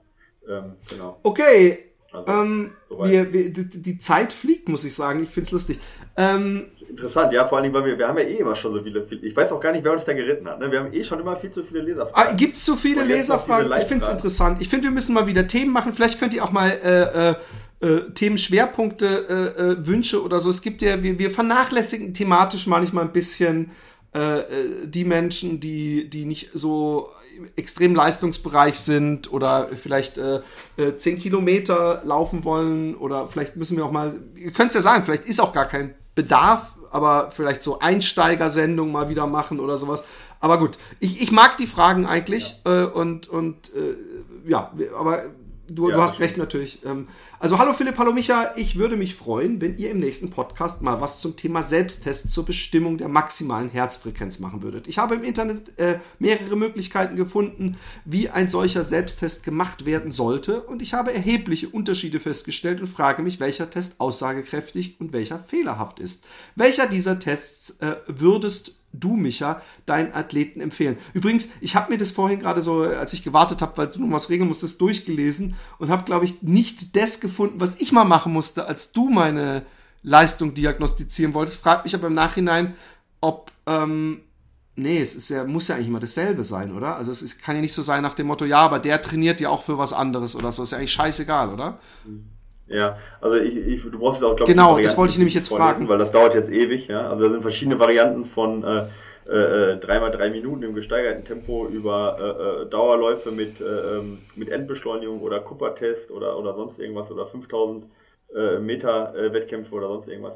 Also ich benutze gar nicht den Maximalpuls ähm, für meine Athleten. Und genau aus dem Grund, ja. Weil um wirklich die maximale Herzfrequenz mobilisieren zu können, gehört halt viel dazu. Ja, und da brauchst du auch einen guten Tag, ja, da brauchst du auch eine gute Gesundheit, einen guten Trainings, ähm, äh, guten Trainings, äh, äh, guten Trainingszustand. Also dass du sagst, ich bin, ich fange jetzt nicht gerade an, wieder zu laufen, dann schaffst du es wahrscheinlich, den gar nicht zu mobilisieren. Ja. Und ähm, tatsächlich ändert sich auch die maximale Herzfrequenz mit dem Training. Ja. Das liegt nicht daran, also irgendwie, man sagt ja, die ist fest oder so, ja, und die sinkt sogar ab, sondern das, also das liegt halt daran, dass der, dass äh, auch das Herz äh, und die, ähm, das äh, zentrale Nervensystem einfach auch dazu lernt, wenn du sehr intensiv läufst. Und da das so unsicher ist, benutze ich gar nicht die maximale Herzfrequenz, sondern nutze immer die Herzfrequenz an der Laktatschwelle und versuche die zu bestimmen und gehe von dort aus. Ja. Ansonsten, ähm, ich, ich, ich kann halt sagen, für mich jetzt persönlich, ja, schaffe ich die höchsten Herzfrequenzen, wenn ich so sechs mal drei Minuten Intervalle mache und dann hinten raus nochmal alles gebe. Da schaffe ich eigentlich Herzfrequenzen, die, äh, Frequenzen, die ich in keinem Dauerlauf hinkriege. Ja. Ähm, aber auch da kommt es tatsächlich darauf an, was du gerade gesagt hast, Philipp, wo, wo sind die Stärken und die Schwächen von demjenigen. Ja? Wenn du jetzt jemanden hast, der ein 800-Meter-Läufer ist, der unheimlich hohe Laktatwerte aushalten kann, ja, der kann mit einem 800-Meter-Lauf, kann der halt an seine maximale Herzfrequenz unter Umständen, äh, kann er halt äh, relativ lange laufen und kann, kann halt auch dieses hohe Tempo aufrechterhalten, um halt an seine HF-Max zu kommen. Wogegen jemand, der halt äh, äh aus dem Ultralaufbereich kommt, der schafft die 800 Meter gar nicht so schnell zu laufen, allein wegen der Laktatverträglichkeit und wird seine Herzfrequenz nie so hoch kriegen, ja. Also kann man beides, kann man beides, das frage ich mich ja. jedes Mal. Kann man beides? Muss man sich entscheiden, so wie wenn, weil ich, ich habe so, so, so Lauffreunde hier beim örtlichen Laufladen und die sind dann teilweise halt kurz, teilweise Sprinter, teilweise so Kurzdistanzler, die so, so maximal fünf Kilometer laufen, obwohl ich das, nee, nicht, das schon ja. nicht mehr als Kurzdistanz nennen würde. Und, und, und gerade dieser Sprinter, wenn ich sage, hey, komm doch mal am Sonntag mit, also äh, äh mal einen langen Lauf zusammen. Jetzt Sprinter, äh, 50 oder 100 Meter. 100 Meter ja, äh, äh, ja, okay, und, und der sagt, ah, ist nicht gut für meine Muskeln oder so, ich muss meine Muskeln kurz halten oder so. Das macht ja auch Sinn und so viel habe ich ja auch schon ver ver verstanden. Aber wenn ich, äh, kann man dann nicht auch einen, äh, um es mal ein bisschen weg von dem Sprint, weil das ist schon so artfremd, kann man nicht auch einen verdammt äh, an, an praktisch der ideale, äh, nach seinen Möglichkeiten und körperlichen Gegebenheiten der beste 10 Kilometer und gleichzeitig sehr gute Ultraläufer sein? Oder muss man sich ein ja. bisschen für eins entscheiden? Ja, also ich, ich äh, antworte jetzt mal in zwei mhm. Stufen, weil also Sprint ist tatsächlich äh, äh, auch, also Sprint ist ein Riesenunterschied, weil gerade beim Sprint, wie du sagtest, kommt es halt auf eine völlig andere Muskelzusammensetzung auch an, also mus andere Muskelfasern. Ja? Ähm, die, also es gibt ja verschiedene Muskelfasertypen, ja, Fast Twitch, Slow Twitch und dazwischen auch nochmal verschiedene, kommt drauf an, wie man, also eigentlich unendlich verschiedene Muskelzusammensetzungen, okay? Mhm.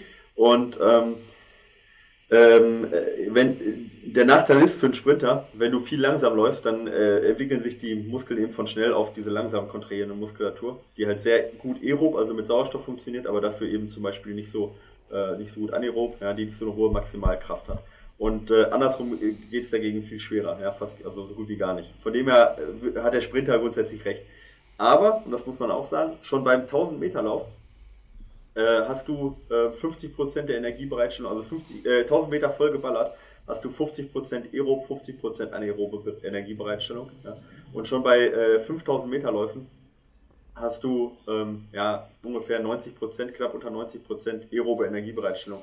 Das heißt also, ob du jetzt Mitteldistanz läufst oder ein Ultra läufst, funktioniert alles erstmal aerob. Das heißt also, die Energiebereitstellung mit Sauerstoff, also, ne, also die Sauerstoffbereitstellung sozusagen, ist der meist einer der ausschlaggebenden Faktoren. Von dem her ist auch die Abhängigkeit von 5000 Meter Zeit zu Ultramarathon eine relativ hohe. Ja.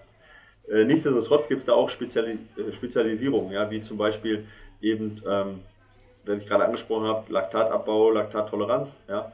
Äh, auch die Ökonomie ist eine völlig andere. Der ähm, 5000 Meter Läufer, wenn der von Ökonomie spricht, sagt er, ich möchte weniger, äh, äh, weniger Sauerstoff bei gegebenem Tempo benutzen, also so eine metabolische Ökonomie wenn das der Ultraläufer sagt, dann spricht er meist davon, dass er eben äh, wenig ermüdet, ja, Muskelermüdung, ja, äh, eine höhere Ökonomie hat. Also von dem her sind das schon Spezialisierungen. Wenn ich jetzt bei dir zum Beispiel beim äh, Zeichnen gucke, du hast ja so deine Spezialisierung auch beim Zeichnen, mhm. ja. Äh, wenn du jetzt was Realistisches zeichnen möchtest, sagst du selber, kann ich nicht. Ja, aber tatsächlich kannst du es ja hundertmal besser wahrscheinlich als ich. Ja. Ah, ich weiß, was du meinst. Aber Ja, also ein guter Zeichner ist erstmal ein guter Zeichner. Ja. Und man kann sich auch breit ausbilden und man kann sich dann halt spezialisieren. Aber wenn du der weltbeste Comiczeichner werden möchtest, dann wirst du das halt nur dann können, wenn du auch sehr viel Zeit in Comiclaufen rein, äh, Comiczeichnen reinbringst. Comiclaufen ähm, also von dem her, äh, äh, so ungefähr kann man das halt auch vergleichen, ja. Aber ich sag mal, alles über 1000 Meter, dadurch, dass Sauerstoff ein begrenzender Faktor ist, bei allen Distanzen über 1000 Meter, äh, hast du da eine sehr hohe ähm, Korrelation zwischen den Wettkämpfen. Aber, aber dann ist es doch komisch, dass der auch manchmal 5 Kilometer läuft im Training. Ja, wenn er die langsam läuft, also wenn er die jetzt. Äh, also langsam, er, er läuft sehr langsam. Er sagt, oh, ich bin auch genau. manchmal am Joggen und so, aber ich hasse es. Und noch nicht so, wie, wie weit läufst du? Dann habe ich gedacht, hey, lass uns zusammenlaufen. Dann hat er gesagt, fünf Kilometer. Inzwischen wäre es wieder was, wo ich sagen würde, hey, da laufe ich mit. Aber damals habe ich gedacht, ja. das, das, lohnt sich nicht, sich umzuziehen. Ähm, ja, also ich bin kein Sprinttrainer, ja, ja. Muss, man, muss man klar sagen. Ähm, sehe ich kritisch, muss ich ganz ehrlich sagen. Ja, also zum Warmmachen kann man das sicher, sollte man sicherlich mal machen, ja. Aber einfach nur rausgehen und joggen fünf Kilometer sehe ich jetzt nicht unbedingt den riesen Vorteil vom, vom Sprinter, weil wenn der jetzt, ich meine, wenn er richtig guter Sprinter ist, läuft er halt unter elf, ja, die, die 100 Meter und da hat er eigentlich, ja, also da sollte eigentlich das, die Sauerstoffbereitstellung kein Problem sein. Beim, ähm, beim Bolt, ja, äh, beim Usain Bolt, der läuft die so schnell zum Beispiel, ja, dass der theoretisch gar nicht atmen müsste, weil der Atemzug, den er nimmt beim ersten Mal, der reicht sowieso. Schritt, der, der reicht nicht, der reicht, nee, der reicht nicht, um in die Muskeln anzukommen, um verstoffwechselt zu werden. Ja. Ja. Von der Zeit her alleine. Ja. Also von dem her, äh, theoretisch, also wenn nicht der Reflex da wäre, bräuchte er nicht atmen und könnte die gleiche könnte die gleiche Leistung erbringen. Aber also, ja, ich bin kein Sprinttrainer. Ja, hey, das wäre doch der obergeile Move, wenn Usain Bolt sich praktisch direkt vor vorm Start irgendwie sowas ummachen würde für einzigen, oh, kann ich mehr haben, wie soll das gehen? Und dann so Chaka läuft das würden die Leute werden fucking ja, Aber ich glaube danach, weißt du, was das für ein scheiß Schmerz, wenn er danach atmet, was, wie übel das sein muss, was der für eine Sauerstoffschulter Ich glaube auch, ich, ich glaube, egal wie cool er danach immer aussieht, ich glaube, dass so schnell wie der läuft, dass auch generell äh, äh, es ihm dreckig geht nach den 100 Metern. Obwohl ich weiß gar nicht, ob es ja. einem nach 100 Metern, doch, wahrscheinlich schon. Vorsichtig, was ich sag. Ja. Ich werde es nie erfahren, wie, also, wie sich das anfühlt, 100 Meter so schnell zu laufen. Äh, ja, du kannst mit dem Moped fahren so und dann genau. kannst du mal dir das vorstellen.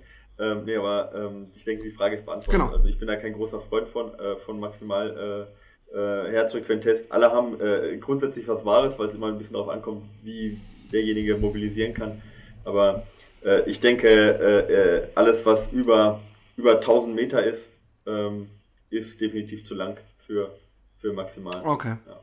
Hallo Philipp, hallo Michael. Jetzt habe ich endlich auch mal eine Frage, die ich euch stellen und äh, kann euch auch mal sagen, wie toll ich euren Podcast finde. Kurzweilig, lustig, interessant, gespickt mit viel Detailwissen, ohne es zu wissenschaftlich zu machen. Macht weiter so. Nun zu meiner Frage. Ich bin kein großer Fan von Trainingsplänen. Ich laufe nach Lust und Laune und schaffe es eigentlich immer ganz gut, mein Wochenziel, Klammer 50 Kilometer und 2500 Höhenmeter zu erreichen. In diesem Jahr habe ich festgestellt, dass ein paar Intervalleinheiten oder mal ein flotter Lauf zwischendurch erstens ganz leicht einzubauen sind, zweitens Spaß machen können und drittens ein ganz schön viel bringen. Hey, da bist du einer ganz heißen Sache auf der Spur, mein Freund. Hast du unseren Podcast jemals gehört? Ähm, ich kenne ich kenn den Steve, ja. Ähm, von dem weiß ich genau, wer, wer, wer es ist. Ach, du weißt, wer das ist? Okay. Ich weiß, wer es ist, ja, ja. Okay. Ähm, vielleicht weiß ich es auch, ich muss mal gucken. Äh, äh, äh, nee, ich glaube nicht. Ähm, okay. Ähm, nun zu meiner Frage.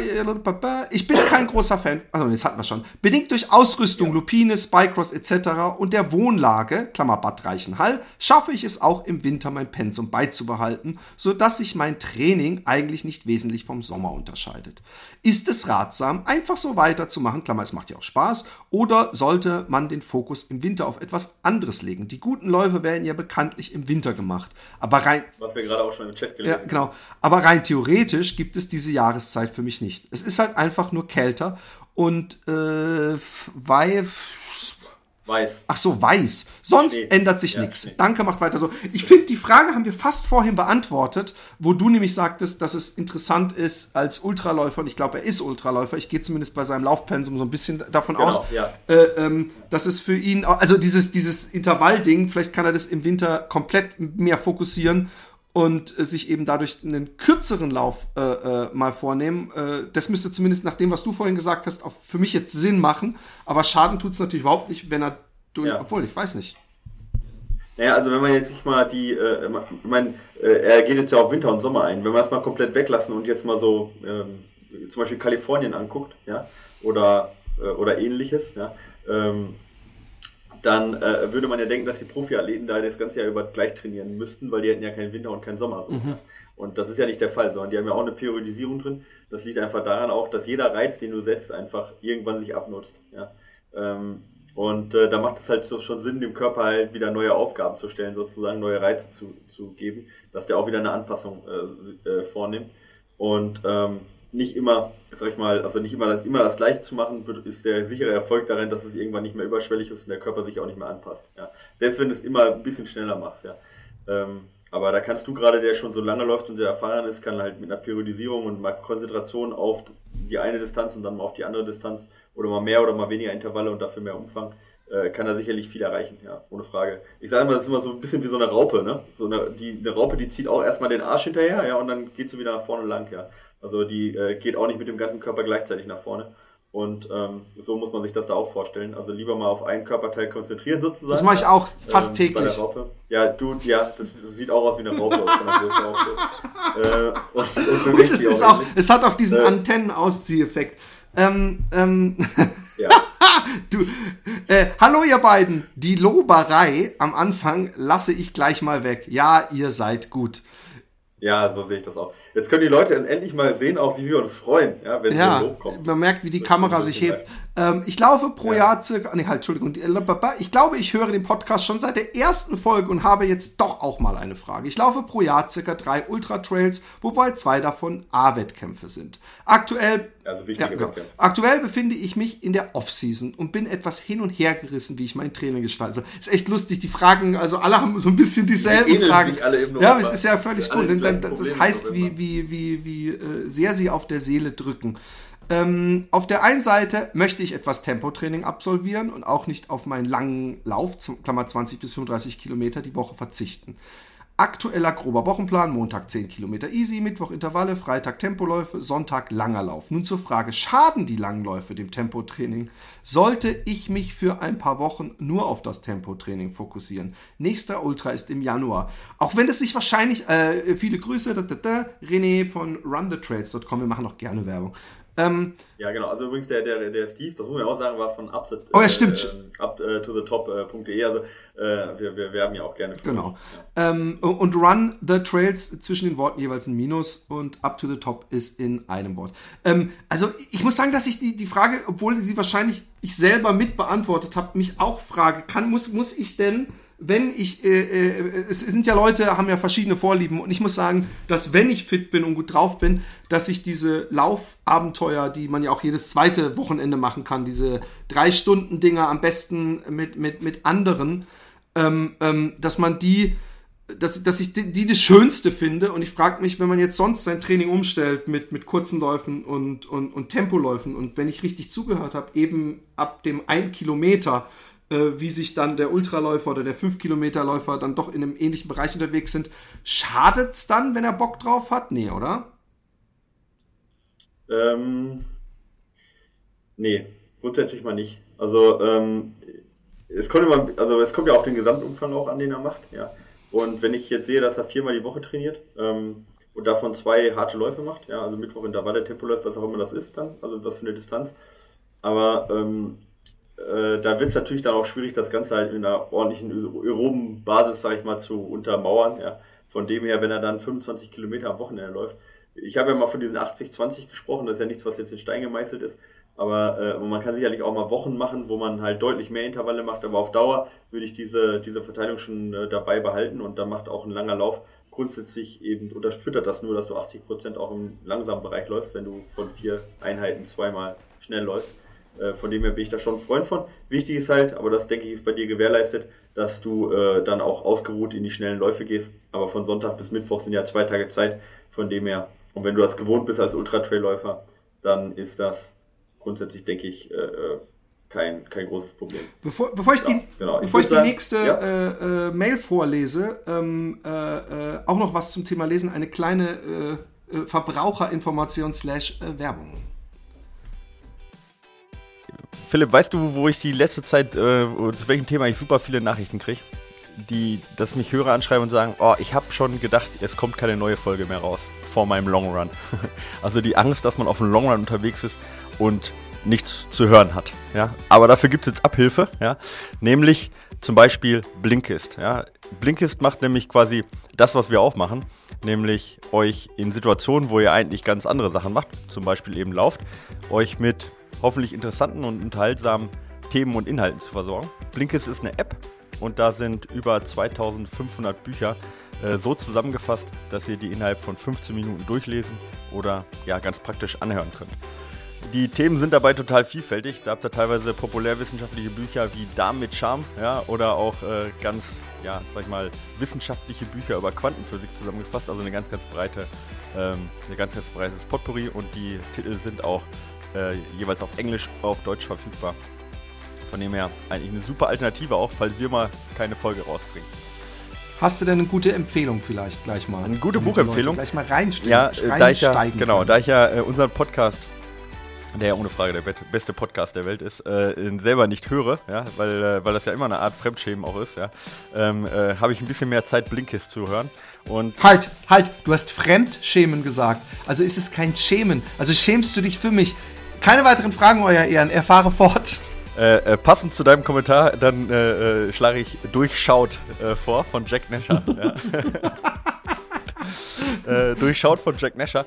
Ich, ich, mag Jack Nasher. Ja. Jack Nasher ist ein Professor an der Business School in Munich. Ja, und ähm, der, also ich habe selten einen smarteren und ähm, sympathischeren Menschen kennengelernt. Ich habe verschiedene Vorträge von dem schon mal ge ge gehört. Ja. Und der hat ein Buch geschrieben, wie man Lü Lügner entlarvt. Ja. Und er sagt selber, er ist ein super schlechter Lügner, ja, wie fast alle, äh, super schlechter Lügenerkenner so, ja, wie fast alle Menschen super schlechte Lügenerkenner sind. Aber mit der richtigen Technik kann man 90% aller Lügen erkennen. Ja? Und wie das funktioniert, worauf man achten muss und vielleicht auch, wie man die Situation so arrangieren kann, dass der Lügner sich so unwohl fühlt, dass man ihn besser ähm, entlarvt, ja? das äh, ja, hat Jack Nasher in dem Buch eben durchschaut ähm, zusammengefasst oder zu, ähm, geschrieben und die Zusammenfassung, ähm, also der Blink, der bringt das schön auf den Punkt, worauf es eben ankommt und ja, worauf man achten muss beim Lügen erkennen und wie man zu einem äh, ja, Durchschauer wird, zu einem sehr guten Lügenerkenner. Vielleicht auch was für angehende Richter und Polizisten. Sehr interessant, sehr interessant. Ich, ich habe mich ein bisschen damit beschäftigt, als ich Mentalmagie mal gemacht habe, also Bücher darüber gelesen habe. Das macht er übrigens auch. Da gibt es nämlich eine Menge Sachen, dass man, äh, dass man weiß zum Beispiel, ob jemand an einen Platz denkt oder an Erinnerungen oder so, in welche Richtung er guckt, während er äh, im Gedächtnis kramt. Ja. Und so äh, hochinteressantes Das macht übrigens Jack Nasher auch. Der macht auch Mentalenergie. Ah, okay. Oder hat die gemacht, in, als er in den USA war. Da gibt es auch Videos von ihm, wie er zaubert sozusagen. Ja, ganz, ganz ja. super. Ja. Cool, sehr cool. Ich habe natürlich auch ein, ein ähm, äh, kleines Blinkchen für dich diese Woche. Äh, ein, äh, und zwar äh, das Buch, was ich schon gelesen habe. Ich habe nämlich gedacht, ähm, das ist eine Weile her. Ich weiß so ungefähr noch die wichtigen Punkte, die drin stehen, aber zum Refreshen eines Buches, wo man doch öfter auf, drauf referiert, ist natürlich so ein Blink ideal. Und zwar habe ich Fast Food Nation gelesen. Da könnte man denken, Fast Food Nation ist das hundertste Buch, wo man einfach nur hört, wie ungesund äh, Fast Food ist. Ähm, aber äh, das ist nur ähm, an der Oberfläche gekratzt, weil das Buch auf die gesamte äh, äh, das, diesen gesamten Apparatus Fast Food und Großindustrie und Essensindustrie und was da alles für ein Rattenschwanz mit dranhängt, äh, umweltmäßig, ähm, arbeitsbedingungsmäßig.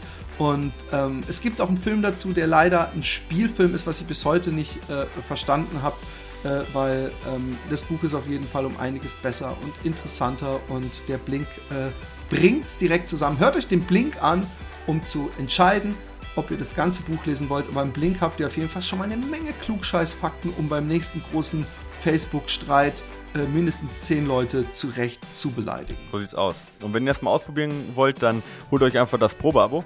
Mit dem könnt ihr euch dann mal erstmal kostenlos alles testen und euch in Ruhe anschauen. Das äh, Probeabo äh, findet ihr wie auch das äh, exklusive Jahresabo für unsere Hörer ähm, bei dem ihr 25%, Rabatt, äh, 25 Rabatt nämlich äh, bekommt, findet ihr auf blinkist.com blinkist.de slash fatboysrun. Wie gesagt, da erhaltet ihr 25% Rabatt aufs Jahresabo äh, Blinkist Premium. Und ähm, ja, für die, die noch nicht wissen, wie es geschrieben wird, Blinkist, ja, wird geschrieben B-L-I-N-K-I-S-T, ja, .de slash fatboysrun. Dort findet ihr oder dort bekommt ihr 25% dank unserer exklusiven Kooperation mit Blinkist. Steht also nichts mehr im Weg, das mal ausprobieren und äh, Zeit sparen äh, beim nächsten Buch lesen. Ähm, und äh, wir sind wieder zurück. Ähm, noch ein Brieflein. Lieber Philipp, lieber Michael, erst einmal großes Lob für euren Podcast. Für mich der beste Lauf-Podcast. Ich höre jede Folge und ihr liefert da echt jedes Mal echten Mehrwert. Danke. Zu meiner Frage, professionelle oder semi-professionelle Läufer trainieren ja oft im Umfang bis zu, zu oder um die 200 Kilometer. So berichtete ja auch Michael davon, nach bzw. inklusive dem UTMB 180 Wochenkilometer gemacht zu haben. Wie kommt, kann man sich so eine Woche konkret vorstellen? Gibt es da jeden Tag jeweils morgens und abends 15 Kilometer, eine Intervalleinheit und ein, zwei längere Einheiten und an diesen Tagen dann einen etwas kürzeren zweiten Lauf? Oder wie kann so eine Woche exemplarisch aussehen? Und wie beugt man da äh, Überbelastung vor? Ich bin etwa 60, ja, das ist natürlich eine Frage der Zeit. Äh, ich bin etwa 60 bis 70 Kilometer Woche, äh, pro Woche unterwegs und habe hier und da schon mal kleine Zipperlein und frage mich, wie ich den Umfang beschwerdefrei erhöhen könnte. Ja. Um vielleicht mal einen Marathon unter drei Stunden zu laufen. Dieses Jahr Berlin 315. Würde mich sehr über eine Antwort freuen. Viele Grüße euch beiden. Bevor ich das weitergebe, gibt es ein paar Sachen. Ähm, ist natürlich eine Frage, die, glaube ich, alle beschäftigt und, und es gibt so verschiedene Lösungsansätze, glaube ich. Also mit diesem Überbelastung äh, kann man sagen, du musst natürlich langsam steigern, würde ich sagen. Äh, B, es gibt Leute, die, die meinen, in irgendwelchen Ernährungsformen äh, äh die Lösung gefunden zu haben, äh, äh, sich nicht zu verletzen oder, oder schneller regenerieren zu können. Mich würde mal interessieren übrigens, wenn du einen Deep Dive nimmst, Michael, zum Thema CBD-Öl. Ich weiß nicht, ob du davon mal was gehört hast, aber meine Timeline äh, wird dazu zugebombt und ich habe versucht, mich wissenschaftlich äh, zu. Äh, CBD, CBD ist der Wirkstoff in Cannabis, von dem man schon immer wusste, dass er gut für Entzündungen ah. ist. Und man hat ihn okay. aber lange nicht äh, weg vom THC bekommen, der derjenige ist, der einen high macht und abhängig machen kann. Und inzwischen hat man das geschafft und ich weiß, dass in Amerika sehr viele Sportler äh, äh, das nutzen. Ja, schau mal, ist eine Bildungslücke. Nee, aber das, äh, ich weiß zum Beispiel, also ich weiß, dass zum Beispiel im MMA-Sport, also im Mixed Martial Arts, ja. und die sind, ich gucke mir gerne die Dokus dazu an, weil die auch so extrem hart trainieren und, und die müssen sich am Ende auch noch abkochen und so ein Scheiß. Aber die, ähm, äh, da weiß ich, dass es viel benutzt wird und ich habe so ein paar Leute in meiner Timeline, die das praktisch so als aller Heilmittel gegen alles aber alles, was ich dazu suche, wissenschaftlich klingt äh, plausibel, aber ich bin eben, ich weiß nicht, äh, ich kann nicht wissenschaftliche äh, Artikel lesen, wie wahnsinnig äh, äh, äh, seriös sie sind, weißt du? Und deswegen hätte es mich ja, mal interessiert. Leite mal weiter, wenn du da welche hast. Ja, also ich, ich habe ja, ich, bevor ich jetzt Quatsch erzähle, ich habe mich damit noch nicht auseinandergesetzt. Ja. Also das ist mir neu. Ähm, Mache ich aber gerne, also leit mir die gerne weiter. Weil, weil wie, ich, ich habe mir so Tropfen jetzt mal geholt und, und will äh, im ja. Selbstversuch einfach gucken, inwieweit wenn ich die äh, äh, chronisch nehme, und da wird gesagt, nehmen Sie die und nach einer Zeit macht sich ein Effekt merkbar, äh, äh inwieweit ich weniger Muskelkater habe oder es soll entzündungshemmend und beruhigend sein. Naja, beruhigend kann bei mir auf jeden Fall mal nicht schaden. Beruhigend ist keine schlechte Idee, entzündungshemmend gut. Mein, äh, ich, wie gesagt, ich, ich, möchte einfach nichts zu sagen, weil ich da keine Ahnung von habe. Ja. Aber Muskelkater sind Keine jetzt, Entzündung, äh, nee. Naja, sind schon auch, kann auch zur Entzündung führen, sind ja Mikrotraumen. Aber nicht jegliche Entzündung ist ja schlimm, das muss man auch sagen. Entzündung ist ja erstmal eine, eine gute Form des Körpers, um halt die Durchblutung auch zu erhöhen ja, und auch halt äh, Schäden wiederherzustellen. Also von dem her ja erstmal nicht schlecht, ja. Aber wenn du eine chronische Entzündung hast, äh, obwohl eigentlich schon gar keine Schädigung mehr da ist, dann ist natürlich schon schlecht. Aber also deswegen lass mich da mal, lass mich da mal selber erstmal rein, reinlesen, bevor ich da. Ja, äh, kannst, kannst das selber mal muss gucken. Ja auch mal zugeben können. Man nee, nee, völlig. Also es ist auch ein Thema, was ähm. sehr, sehr neu ist und am Ende ist es sowas pseudo-esoterisches, äh, weißt du, und das interessiert mich eben, weil es gibt auch tausend äh, Kurkuma halt Krebsartikel im Netz und und äh, weißt du, am Ende bin ich auch sowas auf aufgedingsen und es ist recht neu, also von daher könnte ich mir vorstellen, ja. dass du da. Aber, aber komm mal zu der Mail, ich glaube nämlich, ich habe die jetzt äh, ja. ein bisschen nicht wirklich beantwortet, ja. Also das ist, ist ein bisschen individuell auch, ja, was jetzt ähm, den Umfang angeht. Ähm, also grundsätzlich, ähm, um jetzt so einen Umfang von 180 Kilometern zu machen, ist es halt sehr, sehr schwer, nur einmal am Tag zu trainieren, ja. Äh, Jim Wormsley zum Beispiel hat das mal gemacht, dass der einen Block hatte, wo der über 200 Kilometer gelaufen ist, nur mit einmal Training am Tag. Bedeutet aber natürlich, dass er dann 30 Kilometer in einem Lauf gelaufen ist. Ja. Äh, jeden Tag, ja. Und äh, das halt auch noch mit Höhenmetern. Das ist in der Vorbereitung auf den Western States oder auf den UTMB sicherlich, kann das sinnvoll sein, aber so trainiert er auch nicht das ganze Jahr über, ja.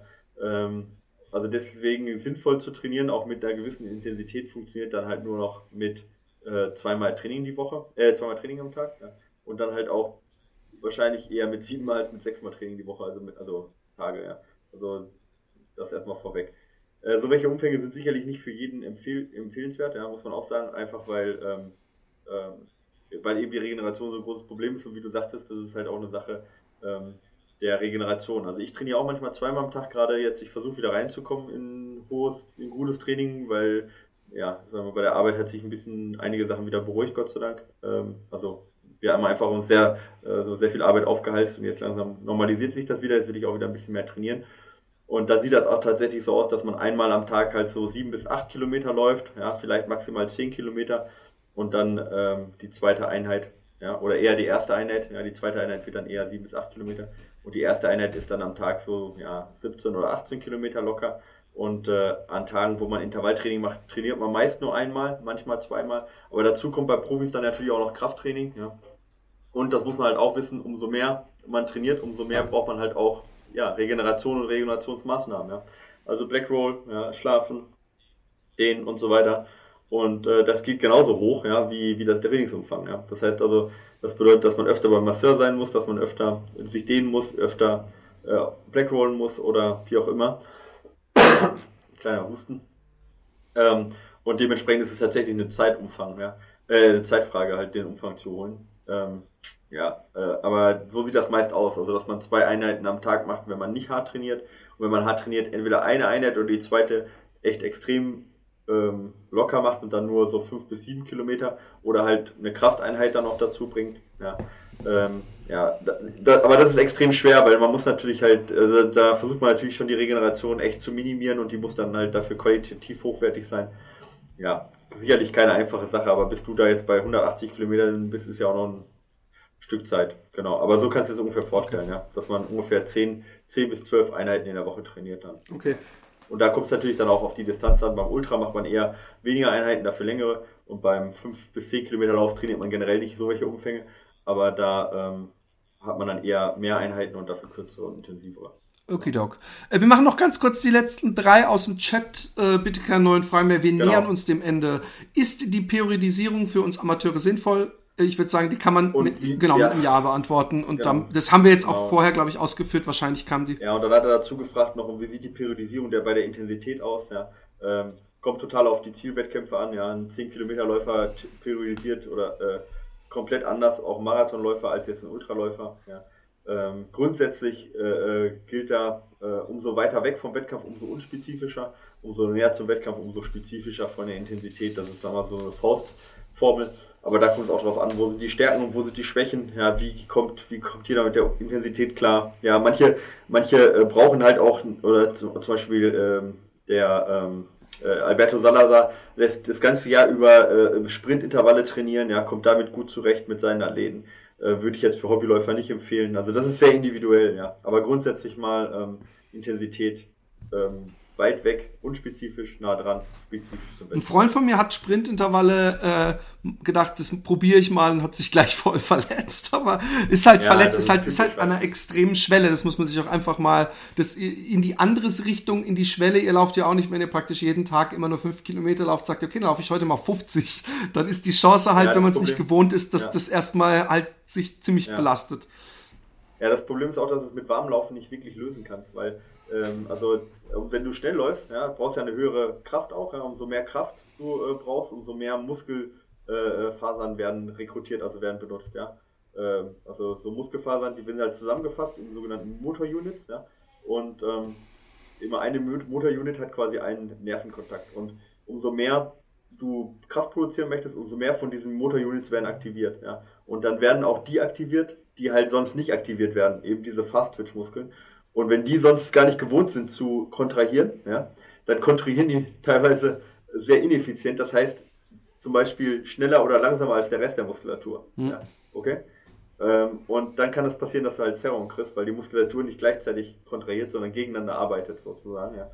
Ähm, und das muss halt auch gerade von der Ner äh, also Nervenansprache muss das halt trainiert sein, ja.